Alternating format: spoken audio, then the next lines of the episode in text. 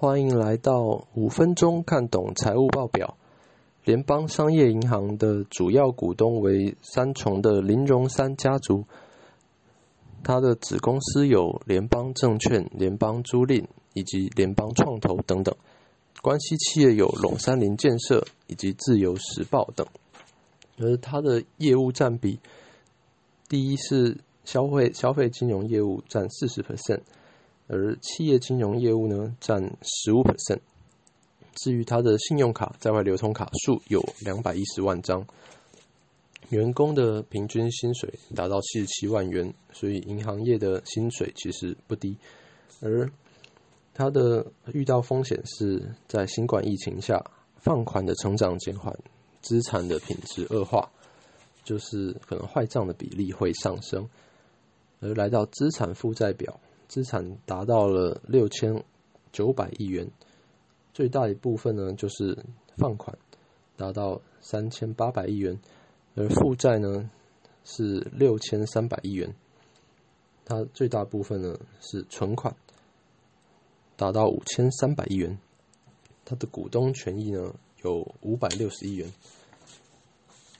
至于来到了综合损益表，银行的业务来源呢？就是利差，那也就是说，去银行借钱的利息永远比去银行存钱的利息还要高，所以说它的利利息收入呢是一百二十亿元，减去它的利息费用五十五亿元，就是它的利息净收益是六十五亿元。那么利息以外的净收益呢，包含了信用卡。保险佣金以及信托的手续费达到了二十七亿元。我们来到了现金流量表。那么银行很特殊的是，它的呃业务会使它的现金减少，也就是放款。因此，它的生意越好，它手上的钱越少。那么联邦银行它的营业活动净现金流入是负两百二十亿元。来源是它的放款增加了六百亿元，而存款呢也增加了两百亿元，相减就是的营业现金流减少，这和一般行业是相反的。至于它的年底现金余额是六百四十亿元，最后它的资产市占率只有一点一七 percent，算是很低。至于它的二零二一年二月一号的收盘价是十点三元，